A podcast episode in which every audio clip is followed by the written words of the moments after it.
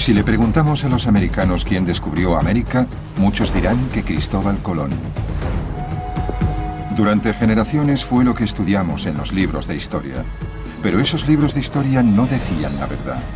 Un viaje al pasado nos llevará hasta la antigüedad y descubriremos historias de exploradores que llegaron al Nuevo Mundo hace miles de años.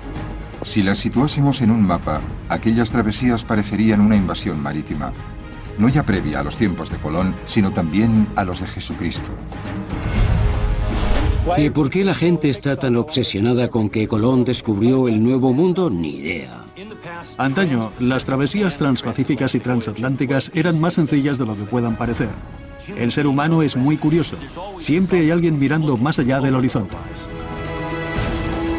Ahora reconstruiremos barcos, rastrearemos trayectos, probaremos objetos y analizaremos muestras de sangre para encontrar finalmente respuesta a uno de los misterios más grandes de todos los tiempos.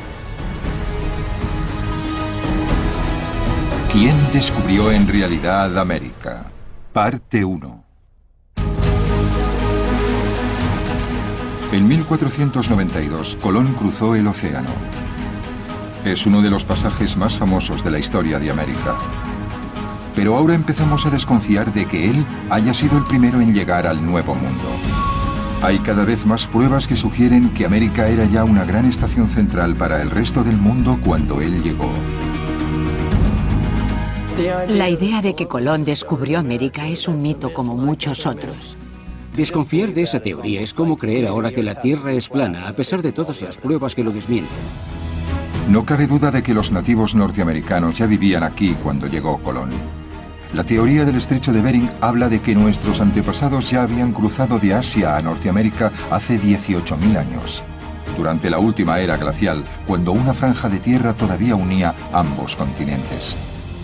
A Colón se le otorgó el mérito de haber descubierto el Nuevo Mundo, porque para los europeos aquellas tierras buscaban un dueño. Colón abrió un nuevo sector para la explotación económica. Por eso se convirtió en un hecho histórico, porque en Europa se abrieron nuevos mercados económicos con lo que ofrecía el Nuevo Mundo. Europa sintió miedo y a Colón se le veneró. Los historiadores le otorgaron el mérito de haber descubierto América. Pero hoy iniciamos una nueva historia que empieza al otro lado del planeta. China. 1421, 71 años antes de Colón. Mientras tanto, prospera el imperio azteca de Centroamérica y Juana de Arco está a punto de liderar a los franceses en la Guerra de los Cien Años.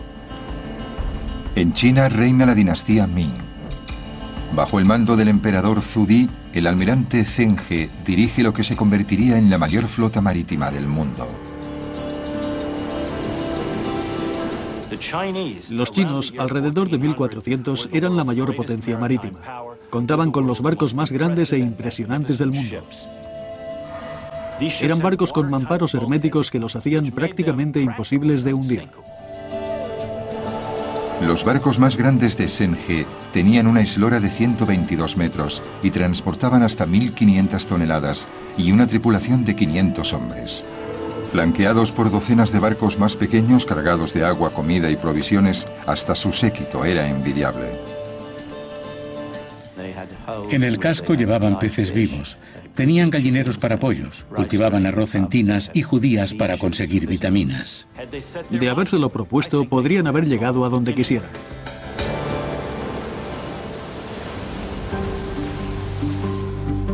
No cabe duda de que la flota de Zenge viajó desde Nankín en China hasta Sumatra, India, Irán y las costas africanas para establecer relaciones internacionales con las que expandir su comercio. Pero ¿por qué conformarse con eso? Este extraño mapa, dibujado en 1459 por un renombrado cartógrafo, el padre Mauro, podría ser la prueba de su inconformismo. Me demostró que los chinos llevaban años navegando alrededor de África desde mucho antes que Colón, porque se ve el Atlántico. Aunque nos parece estar del revés, en el mapa se ve lo que asemeja a un junco chino rodeando la punta africana ya en 1420.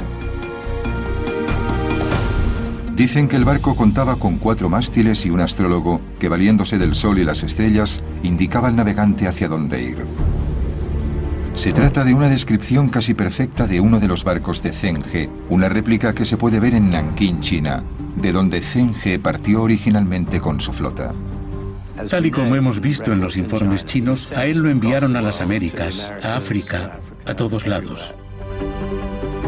El mapa dice que el barco cruzó más de 3.000 kilómetros por el Atlántico. ¿A dónde? No lo dice. ¿Es posible que Zheng hubiese escrito sobre el descubrimiento de América? Navegamos más de 100.000 li de vastos mares. A lo lejos hemos visto regiones bárbaras.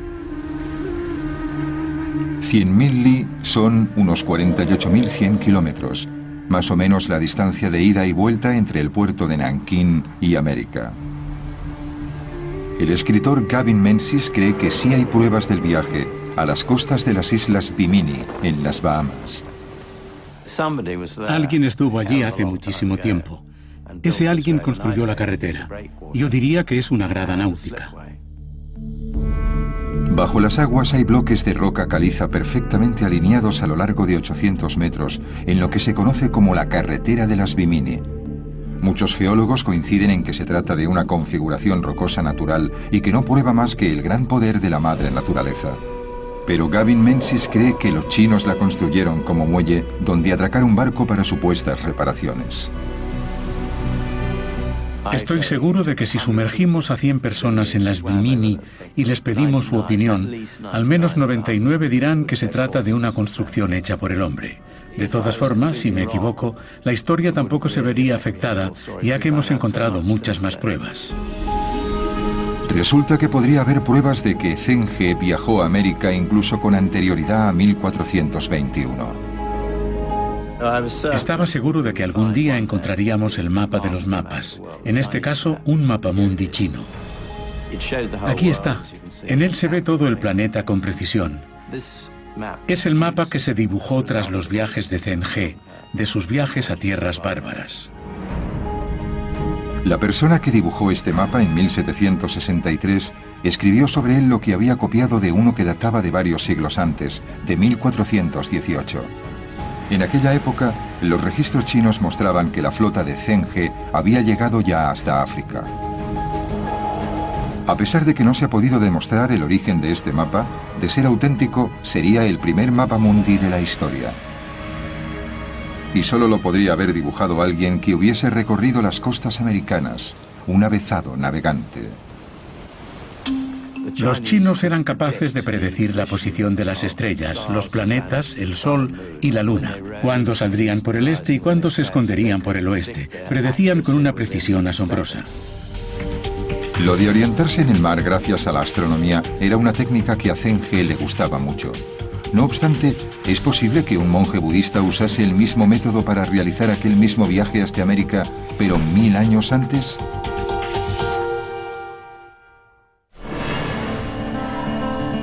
China, año 455, 1037 años antes de Colón. Mientras tanto, el reino de terror de Atila el Uno llegaba a su fin y las misteriosas líneas de Nazca aparecían grabadas en el árido paisaje peruano. En China, un monje budista de nombre Hui Shen partió hacia el océano en dirección a una tierra que él llamaba Fusang y que algunos creen que era América. Tras su regreso a China, Hui Shen describía vívidamente las tierras de Fusang, con detalles de plantas y pueblos muy similares a las especies nativas de México. Aquel viaje de Hui Shen está registrado en el libro de Liang como un viaje de 20.000 li, más o menos la distancia entre China y todos los puntos de California. Entre 9.000 y 11.000 kilómetros de mar abierto. Quizá parezca un viaje muy largo para un navegante del 455, pero la ciencia nos dice que es posible si Shen supo aprovecharse de las corrientes oceánicas. En el lado occidental de los océanos hay corrientes muy fuertes, al igual que en el Ecuador, corrientes que se han usado por aquellos que las conocían en el mundo antiguo. El doctor Peter Niller sabe mucho sobre corrientes oceánicas. De hecho, él mismo inventó las boyas de deriva que miden hoy dichas corrientes. Esta parte queda en la superficie del agua y se comunica con un satélite. Esta otra parte es el ancla de manga. Se sitúa a unos 13 metros y se agarra al agua con fuerza. De ese modo, el movimiento del agua a esos 13 metros de profundidad se refleja en la superficie flotante, que envía los datos al satélite. En el planeta hay más de 1.300 de esas boyas de deriva que nos proporcionan datos precisos de las corrientes y otros fenómenos, como los giros, que son remolinos de agua en el océano. Estos remolinos no solo atrapan basura, también ayudan a propulsar barcos. Por primera vez usaremos esas boyas de deriva para abordar la cuestión, ¿quién descubrió en realidad América?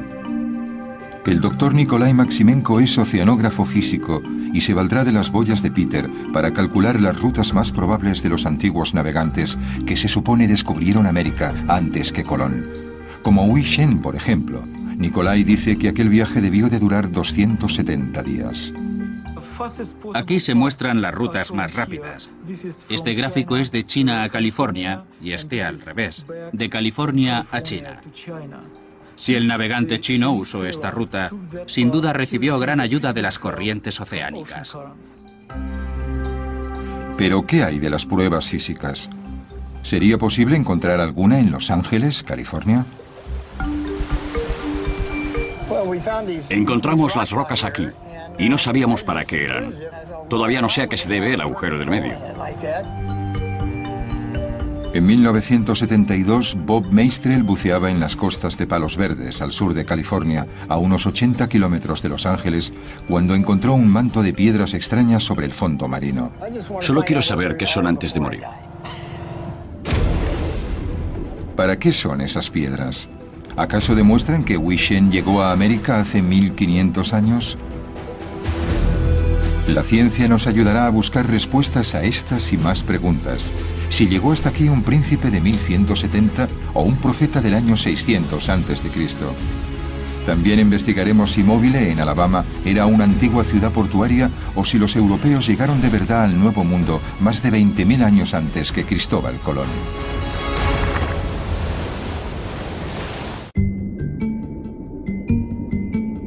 En el fondo del mar yace un misterio marino. Estas grandes piedras redondas, algunas llegan a pesar hasta 130 kilos, se parecen a las antiguas anclas de piedra que usaban los buques chinos en tiempos de Cristo. Bob Meistrel, un ávido buceador y cofundador de Body Glove, fue el primero en descubrir la existencia de las piedras en 1972. Solo espero llegar a saber para qué son esas anclas. Por eso accedí a esta entrevista. Aquí un par de esas piedras. Aquella es la que encontré yo. Pesaba 127 kilos. La subimos a la superficie y después peinamos la zona donde la encontramos. Había entre 35 y 40 piedras similares. No tengo ni la menor duda de que las piedras de palos verdes, las piedras de Meistrel, son anclas de varios tipos. Tanto anclas de peso como anclas compuestas. El arqueólogo Larry Pearson fue de los primeros en examinar las piedras y llevar a cabo lo que se conoce como un análisis litológico. Consiste en comparar los microfósiles de fuentes conocidas con los microfósiles de las muestras de las piedras que se extrajeron de las anclas. De ese modo intentamos identificar de qué cantera proceden las piedras. En este caso, los resultados dieron como origen las costas de China. Lo cierto es que no nos sorprendió el origen de las piedras. Pertenecían a un estilo de ancla muy antiguo, quizá de los tiempos de la dinastía Han, tiempos de Cristo. Las anclas, como las que encontró Bob Meistrel, se usaban en tiempos de Wei Shen, pero también en los juncos chinos del siglo XIX. Para determinar de una vez por todas si se trata de anclas chinas antiguas o de unas más modernas, nos valdremos de una rama de la ciencia llamada petrografía forense. Los petrógrafos forenses como Scott Walter son geólogos que practican autopsias a las rocas. Con suerte conseguiremos averiguar algo, pero primero tendremos que echarles un vistazo. Vamos a bajar hasta la zona de las piedras y ver si encontramos algún ancla nueva. Rey Ortiz lleva años viendo y documentando las piedras, pero últimamente el kelp se ha apoderado de la zona. no es seguro que hoy vaya a ser capaz de encontrar y observar otra ancla. Normalmente lo que intentamos localizar es el agujero, donde amarraban las cuerdas y demás. Los escépticos ante la teoría de las anclas chinas insisten en que los agujeros de estas rocas se formaron mediante procesos naturales, quizá provocados por los erizos de mar. Hay gente que dice que estos agujeros son de erizos de mar, pero es mentira. Los agujeros que hacen los erizos son así. Un erizo de mar puede vivir hasta 100 años, pero nunca los vi hacer agujeros más grandes que estos. No tengo ni la menor duda de que las piedras de palos verdes son anclas. Anclas chinas. Pero, ¿de qué época? De nuevo en el barco, Ortiz inicia la inmersión. El mar está revuelto tras la última tormenta. Entre eso y los bosques de kelp que salen del fondo marino, la inmersión se complica bastante.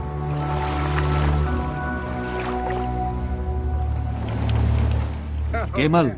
No encontraríamos una piedra ahí abajo ni con la luz de un faro. En cuanto llegué al fondo todo se volvió negro, muy negro. No merece la pena volver a sumergirse, ¿no? Las olas golpean con fuerza y te impiden mantener la posición. Hoy va a ser misión imposible. Es una pena, pero Scott intentará estudiar el origen de las anclas que aparecieron hace unos años. Esta es una de las muestras de un ancla de barco. Esto que estamos viendo es la superficie exterior del ancla. Y esta parte más curva de aquí es el interior. Esta piedra es dolomía. Las huellas de las conchas que hay en la roca prueban que los agujeros pequeños tienen su origen en criaturas marinas. ¿Qué o quién se encargó del agujero grande de la parte central ya no está tan claro? No veo nada que indique origen humano en estas estructuras. No encuentro un perfil erosivo así que tampoco puedo trabajar en averiguar la edad de las piedras. Por eso deduzco que ha sido la mano del hombre quien las ha grabado.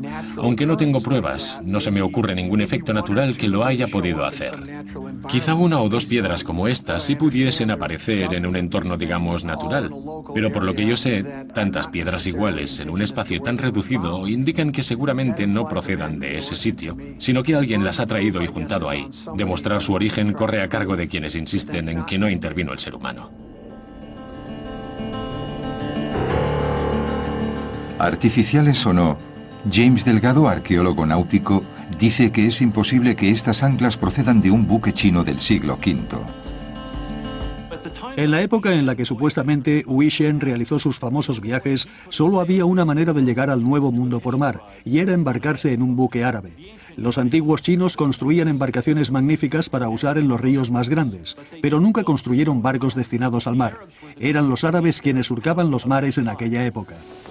Y un barco árabe jamás usaría un ancla de estilo chino, por mucho que el mismísimo Hui Shen viajase a bordo en dirección a América. El Dao árabe es una embarcación larga y esbelta construida en madera que porta velas latinas y que a excepción de una de ellas tiene velas muy manejables a la hora de atrapar los vientos. Se mueven y giran, lo que les permite seguir la línea de costa y surcar grandes masas de agua. El Dao árabe alcanzaba velocidades de entre 8 y 9 nudos y eran frecuentes en las zonas del Índico en los tiempos de la Edad Media. Entonces, si estas anclas sí son de barcos chinos, aunque no de los tiempos de Wishen, ¿cuándo llegaron aquí? Las piedras de palos verdes seguramente representen anclas que perdieron por accidente las embarcaciones pesqueras chinas del siglo XIX. En la segunda mitad del siglo XIX, los juncos chinos venían a pescar a las costas californianas lo que explicaría las decenas de piedras en forma de donut que se encuentran en el fondo marino.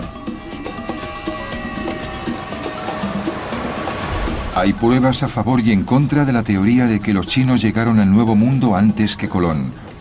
Pero la investigación sigue abierta. Quizá incluso llegó alguien más antes que todos ellos. Por toda la geografía americana se encuentran pistas de que la colonización del continente se inició no cientos, sino miles de años antes de Oriente y de Occidente en todo tipo de embarcación, quién vino, quién se fue y quién se quedó.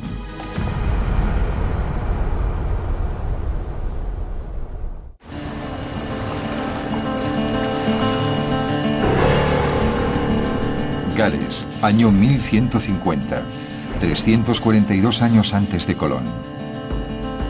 Mientras tanto, se terminaba el templo de Angkor Wat en Camboya y se fundaba la Universidad de París en Francia. En Snowdonia, Gales, nacía el príncipe Mado Wain Win. Dice la leyenda que 20 años más tarde él partiría de Rossonsea en busca de una tierra que conquistar. La leyenda que habla de sus viajes desde Gales hasta América se originó en la mitología. En cierto modo, la historia pasó de generación en generación. Gran parte de la poesía de Gales que habla de esos viajes previos a los tiempos de Colón no hace referencia explícita a los viajes de Madoc a América, pero porque la gente no entendía el concepto América. Pero sí mencionan la valentía y el coraje de aquel avezado navegante que cubrió grandes distancias por los mares más imponentes del planeta. La idea de que Madoc había descubierto América no entró a formar parte de la leyenda hasta mediado el siglo XVI. Su repentina inclusión tuvo lugar en una época en la que la reina Isabel I de Inglaterra intentaba demostrar que fueron los británicos y no los españoles quienes primero llegaron a América. Como las historias se han pasado entre generaciones, es muy probable que se hayan añadido cambios y florituras. Hoy en día la leyenda es aún más grande. Hay quien cree que Madoc y un grupo de colonizadores abandonaron Gales en un barco llamado Gwenan Gorn para viajar hasta la bahía de Mobile, en Alabama. ¿Qué tipo de embarcación habría usado Madoc? De haber realizado semejante viaje, seguro que uno sajón, muy parecido a los barcos vikingos, un barco de remos grande y robusto.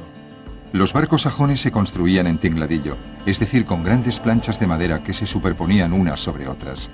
Aunque la leyenda sugiere que Madoc usó asta de venado como clavos, los remaches de hierro eran lo más convencional del momento. Un barco sajón habría contado con un remo de timón, unos 15 pares de chumaceras y 30 remos que ayudarían a luchar contra el viento en contra. En 1950 las hijas de la Revolución Americana colocaron una placa en Mobile que conmemoraba el descubrimiento de América por parte de Madoc. Más tarde se retiró para disgusto de la Asociación Galesa de Alabama. No pretendemos quitarle mérito al descubrimiento de 1492 por parte de Cristóbal Colón, pero sí queremos conservar nuestra propia herencia. Iniciaron la ruta hacia el interior siguiendo el curso del río Alabama hasta el río Cusa y llegaron aquí, a las cascadas de De Soto, uno de los lugares donde los galeses construyeron fortificaciones. Estas piedras ruinosas sobre lo que ellos llaman las cuevas galesas son todo lo que queda del fortín que Madoc supuestamente construyó aquí. Quienes creen en esta teoría afirman que era muy similar al castillo de Dolwyddelin, donde cuentan que nació Madoc. Hoy en día es imposible compararlos. El castillo original se encuentra seguramente bajo los cimientos de este otro. La reconstrucción de Dolwyddelin hace imposible comparar ambos castillos. Ese es un problema, el otro es el por qué los americanos están tan seguros de que Madoc nació en Dolwyddelin. No hay pruebas de ningún tipo de que Madoc hubiese nacido en Dolwyddelin. Sin embargo, la tradición local sí habla de que su sobrino, Llewellyn Ward, nació aquí. No en este castillo, porque él mismo lo mandó construir, sino en aquel de allí, en aquella colina, junto a la pequeña torre del valle.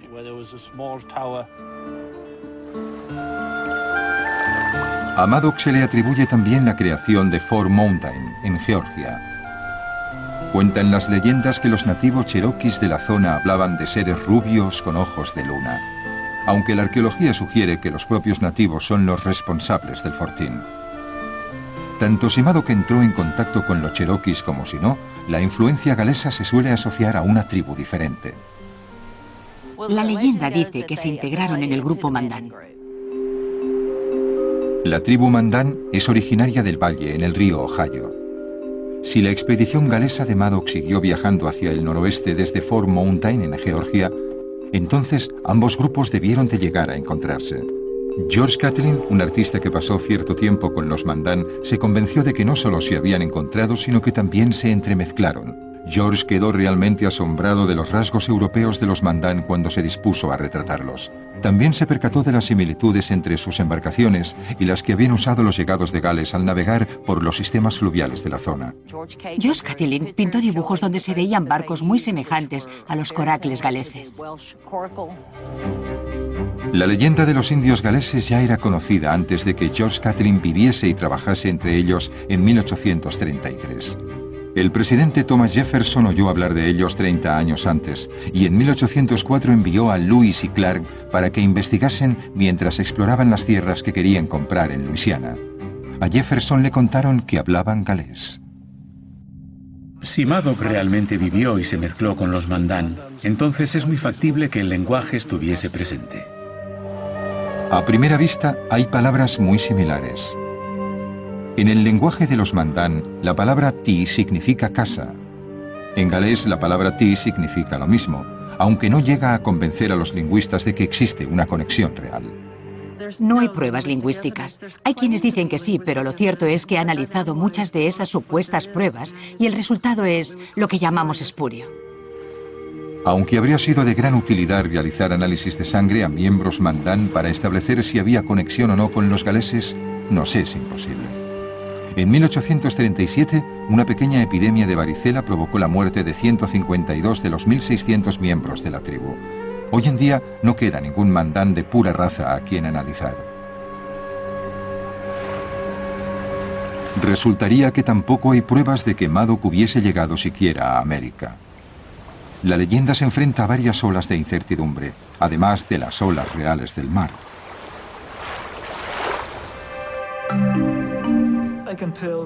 Esta ruta es realmente improbable. Nuestro esquema nos muestra que a un barco que se desplaza con tanta lentitud le sería imposible ir hacia el oeste entre Florida y Cuba. El modelo de las mareas muestra que el príncipe Madoc habría tenido muy difícil alcanzar su supuesto punto intermedio en la bahía de Mobile. Un barco como el Gorn difícilmente habría superado las fuertes corrientes del Golfo que separa la franja sur de Florida y Cuba lo que implica que Maddox se habría visto obligado a rodear por Puerto Rico, Jamaica y las Islas Caimán antes de entrar en el Golfo de México para alcanzar Alabama. Al cómputo general habría que añadir muchos días más de viaje. Para ir desde Gales a Mobile, en Alabama, habrían necesitado al menos 300 días. 300 días de ida y otros tantos de vuelta, y resulta que se cuenta que Maddox realizó la travesía hasta América no una vez, sino dos. Es verdad que no hay pruebas arqueológicas de peso que apoyen la teoría, aunque reconozco que es uno de los pasajes más importantes de la historia. En la actualidad, la mayoría de los arqueólogos ven la teoría de Mado como una simple leyenda. Los arqueólogos americanos se han centrado mucho en intentar desbancar esas teorías y en mantener las cosas a raya, al menos mientras no tengan una base científica creíble. Terry Jones lleva años estudiando lo que considera un caso claro de contacto percolombino. Algo que sí apoya la ciencia y que aún así hace pender de un hilo su carrera profesional. Durante los primeros dos años, ni siquiera hablábamos de ello en público. Nos encontramos ahora con nuevos contendientes de quién descubrió antes América. Año 1000 después de Cristo, Océano Pacífico. Eso sí, proceden del Atlántico Norte y son los navegantes más legendarios de los que jamás se ha llegado a hablar. Ellos se lanzaron a su propia conquista de Occidente. Polinesia, año 1000 después de Cristo. 492 años antes de Colón. Mientras tanto, China inventaba la pólvora y se llevaba a cabo un viaje de gran relevancia. El escandinavo Leif Erikson cruzaba el Atlántico Norte. En Polinesia, los exploradores están asentándose en las Marquesas y las Islas Hawaianas. ¿Acaso también se guiaron por las estrellas para llegar al continente americano? Los antiguos polinesios como navegantes eran los mejores. Se sabe que llegaron a todas las islas remotas del Pacífico y en un periodo de tiempo muy corto. Repartidas en más de 11 millones de kilómetros cuadrados, la Polinesia cubre un área superior a la de cualquier otra nación del planeta. Son más de mil islas, y en el año 1380 los navegantes polinesios ya habían llegado y colonizado todas y cada una de ellas.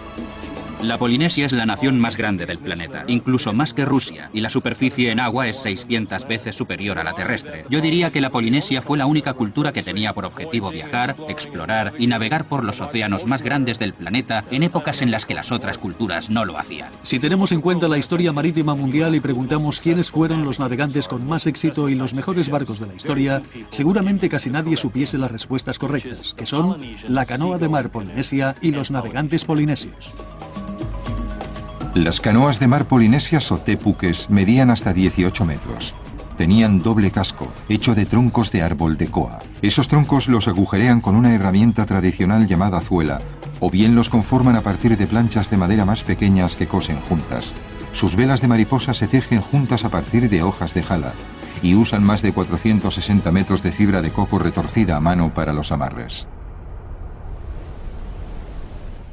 Creemos que, tras una grandísima labor de investigación, el Oculea es una réplica exacta de una canoa polinesia de mar, como las utilizadas para explorar y colonizar las islas de la Polinesia. Este es el Oculea, construido según las especificaciones de antaño. Aunque la vela y algún otro detalle sí son modernos, la estructura básica del casco es la misma. Cuando construimos el Oculea ya no existía ninguna canoa tepuque en el mundo, así que hubo que reconstruir lo que teníamos con ayuda de la ciencia más moderna y de la tradición oral de varias culturas.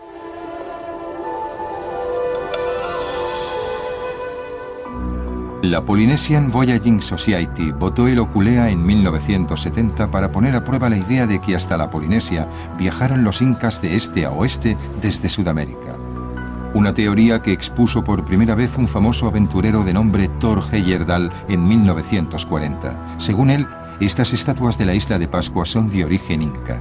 Para demostrar que aquel supuesto viaje sí era posible, construyó una embarcación propia a la que llamó Contiki y se echó a la mar en Sudamérica para arribar a las islas Tuamotu, en la Polinesia, en 1947.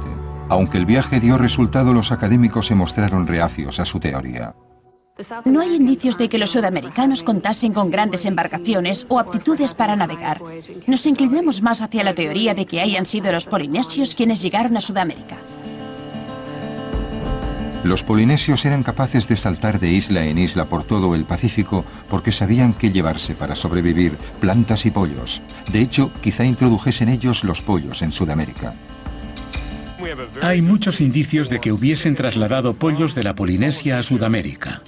El descubrimiento de varios huesos de pollo en Chile ha resultado ser muy revelador. Cuando aparecieron estos huesos de pollo en Chile, pero con rasgos de especies polinesias, la controversia no se hizo esperar. Aunque muchos científicos creían que los pollos habían llegado a Sudamérica con los exploradores españoles del siglo XVI, las pruebas de datación por radiocarbono demostraron lo contrario. Eran precolombinos. Los polinesios llegaron a Sudamérica. Seguramente dejaron algunos pollos durante su estancia. Recogieron boniatos y regresaron luego de vuelta a su tierra. El boniato o patata no es originario de la Polinesia, sino de Sudamérica. Quizás sea una pista. El boniato sale de estas plantas bajas que ahora mismo están en flor.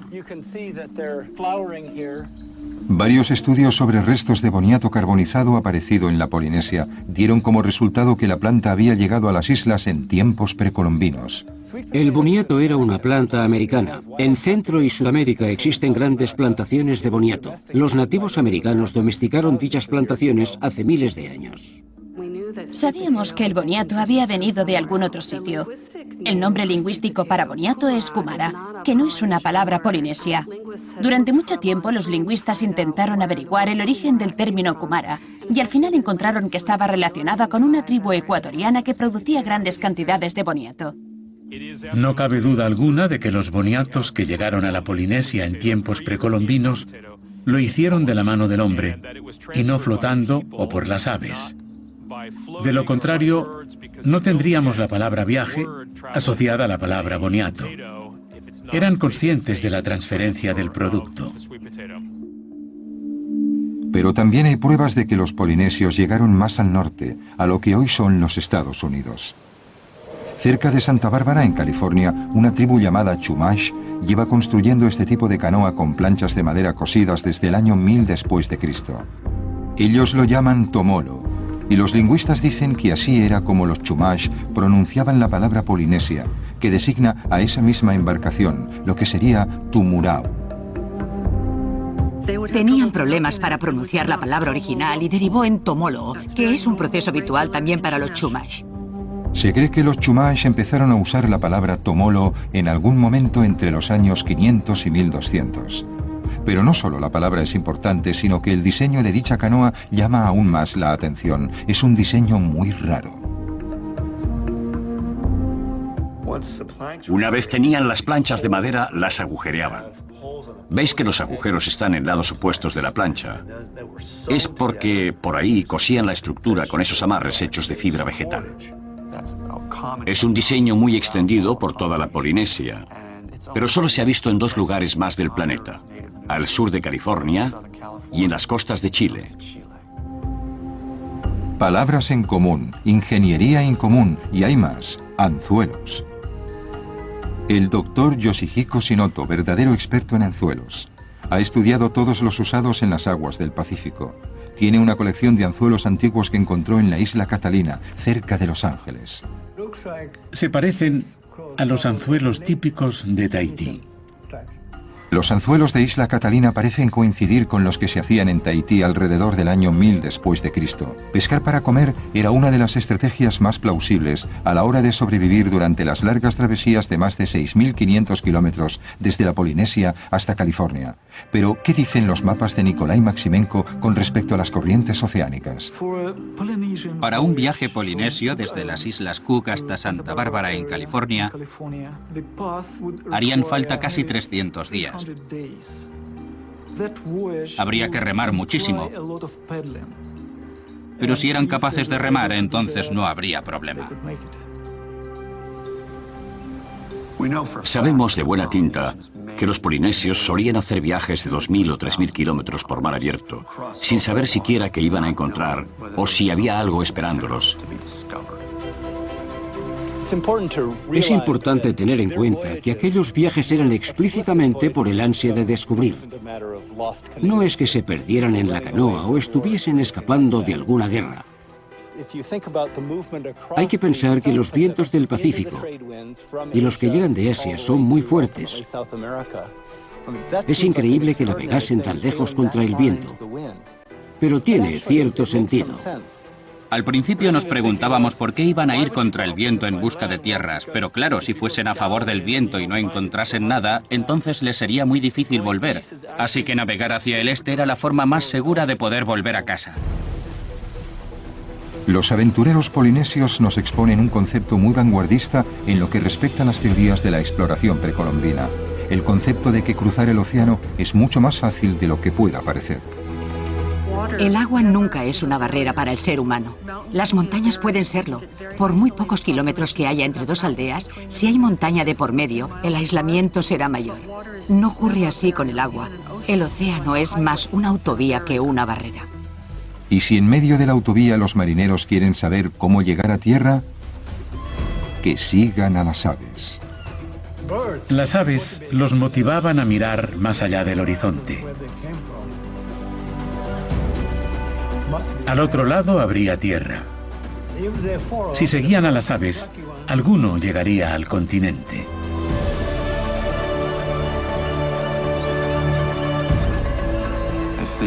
Es importante reconocer que algunas de aquellas civilizaciones precolombinas tenían unas habilidades asombrosas. Aunque los polinesios no hayan descubierto América en el año 1000, alguien hubo de hacerlo. Un asentamiento de Terranova demuestra que los vikingos llegaron a Canadá. Pero, ¿arribaron también a Estados Unidos?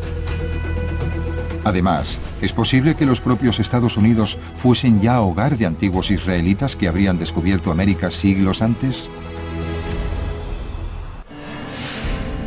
El año 1000 después de Cristo resultó ser una gran fecha para los contactos precolombinos. Puede que los polinesios hubiesen llegado a América aquel año. Quienes sí lo hicieron seguro fueron los nórdicos. Escandinavia, año 1000. de nuevo 492 años antes de Colón. Los navegantes vikingos de Escandinavia ya estaban explorando el Atlántico Norte, así que fue cuestión de tiempo que uno de ellos decidiese adentrarse en aguas norteamericanas. Según las leyendas, Leif Erikson fue quien viajó desde Groenlandia hasta el Nuevo Mundo con el objetivo de explorar territorios desconocidos. Leif Erikson era hijo de Erik el Rojo, quien inició los asentamientos de Groenlandia. Viajero como su padre, Leif se sintió intrigado cuando otro vikingo le habló de tierras al oeste de Groenlandia que se veían a lo lejos pero en las que nadie había puesto pie. Leif enseguida reunió a un grupo de 35 hombres y mujeres para partir en el mismo barco que acababa de comprarle al hombre que le habló de las tierras desconocidas. Los barcos vikingos eran barcos muy robustos, de remos y construidos en tingladillo, es decir, con varias planchas de madera superpuestas entre sí o clavadas juntas. De ese modo la embarcación era mucho más resistente. Conocidos como NARS, son barcos de más de 15 metros de eslora, capaces de transportar hasta 20 toneladas de peso. Dependiendo de la longitud, los NARS alcanzaban velocidades de unos 13 nudos. Los 35 miembros de la tripulación más Leaf seguramente no tuvieron grandes problemas para viajar hasta América y superar las corrientes subpolares del Atlántico Norte. Lo único que hay que hacer es cruzar de Europa a Groenlandia y luego seguir la línea de costa. Le calculo unos 250 días. Este es el asentamiento vikingo de Terranova que se atribuye a Leif Erikson. Se llama Lansomedu y data del año 1000. Constituye una prueba irrefutable de que los vikingos llegaron a Norteamérica, aunque según las historias nórdicas, también lograron poner pie en una zona más alejada que llamaban Vinlandia. Podríamos decir que Lamsomedu es una especie de puerta de entrada a lo que ellos llamaron luego Vinlandia. Vinlandia significa bien tierra de uvas, bien tierra de pastos, pero ninguna de las dos define en absoluto a Lansomedu. Lo que sugiere que debe de haber otro asentamiento más grande en algún lugar aún por determinar. Y esa teoría explicaría un descubrimiento curioso. Se encontraron cáscaras de nuez y corteza del árbol, pero no es una especie original del ansomedu, ni mucho menos. Se trata de una especie nativa del sudeste de Canadá y la costa este de los Estados Unidos. Es precisamente allí donde en 1957 apareció una pista crucial sobre la posible ubicación de Vinlandia. La única prueba que tenemos de que los vikingos llegaron a los Estados Unidos es una moneda noruega de plata que apareció en Brooklyn, Maine, y que data del reinado de Olaf Kyrre, que tuvo lugar a finales del siglo XI. Sabemos que la moneda se encontró aquí, posiblemente fuera del lugar. Creemos que llegó hasta aquí de algún modo, no sabemos cómo, pero sí estamos seguros de que es una moneda nórdica auténtica y que apareció en una excavación arqueológica en la costa de Maine. No sabemos si los Estados Unidos eran Finlandia, pero sí que la Ansomedu se usó como campamento base y que desde allí viajaron a algún otro lugar tierra adentro. La costa este cuenta con otros objetos de origen nórdico. Estas piedras, por ejemplo, están grabadas con runas de un antiguo alfabeto escandinavo llamado Futar. Las piedras aparecieron enterradas junto al lago Spirit Pond, a 240 kilómetros de donde apareció la moneda. Los académicos, que sí están de acuerdo en que la moneda es vikinga y real, consideran las piedras un fraude, al no asemejarse a las piedras rúnicas tradicionales que salpican Escandinavia. Los grabados rúnicos suelen estar en piedras prominentes, donde la gente pueda verlos. No es habitual que aparezcan en piedras pequeñas y enterradas como estas. En mi opinión, quien las colocó allí estaba intentando tomarle el pelo a alguien. Con el tiempo han ido apareciendo más piedras con inscripciones rúnicas por los Estados Unidos. La más famosa es la de Kensington, desenterrada por un granjero de Minnesota en 1898. La inscripción detalla el viaje de ocho godos y 22 noruegos en un viaje de adquisición al lejano oeste de Finlandia en el año 1362. También describe el fallecimiento de diez de los hombres, a quienes encontraron rojos de sangre y muertos. El problema que tiene mucha gente con la piedra de Kessington es que las inscripciones rúnicas, la fórmula, el mensaje en sí, no se asemejan a una piedra rúnica típica de la Escandinavia de aquella época. Otro problema. No hay ni rastro de los 10 hombres fallecidos que menciona la inscripción. Los arqueólogos emplearon mucho tiempo en buscar sus restos en la década de los 80. Fue uno de los aspectos en que más nos centramos durante la investigación arqueológica. Miramos por todos lados, pero no encontramos ninguna prueba de los enterramientos. Habría sido de gran interés encontrar indicios y pruebas de las tumbas o, al menos, haber oído hablar de qué se supo de aquellos enterramientos. De todas formas, la ausencia de pruebas no es algo necesariamente negativo, simplemente significa que no las hemos encontrado. El geólogo Scott Walter dice que sí tiene pruebas de que no es un fraude del siglo XIX. En el año 2000 analizó la erosión de los minerales de la inscripción y determinó la fecha de grabación. El estudio de desgaste demuestra que quien sea que grabó la piedra lo hizo al menos 200 años antes de que apareciese en 1898, lo que implica que no es de finales del 19 como dicen muchos, es imposible. Independientemente de cuándo se grabase la piedra, muchos académicos cuestionan la habilidad de los navegantes nórdicos para llegar tan adentro. Desde el Golfo de San Lorenzo, donde apareció el asentamiento del Anso Medu, sale una ruta que los habría obligado a portear por tierra en los rápidos de la Shin, cerca de Montreal. Igual que por las cataratas del Niágara, antes de llegar a los grandes lagos y a Kensington, todo ello tras cruzar varios ríos. Sin duda, algunos barcos vikingos eran lo suficientemente pequeños como para que un grupo de hombres los levantase y los transportase a hombros durante un porteo. Si los vikingos llegaron a América remolcando embarcaciones más pequeñas tras los grandes buques, sí es posible que lograsen adentrarse tanto en el continente. La cuestión es, ¿dónde están las pruebas? El asentamiento de Terranova es una prueba real de que los vikingos llegaron al Nuevo Mundo antes que Colón ya sean reales o falsas las piedras rúnicas y la moneda de plata que aparecieron con el tiempo. Pero incluso quizá los europeos no fuesen los primeros en llegar a América. Es posible que un explorador motivado abriese camino 500 años antes hacia una tierra que él llamó el paraíso y de la que habló sin cesar al regresar.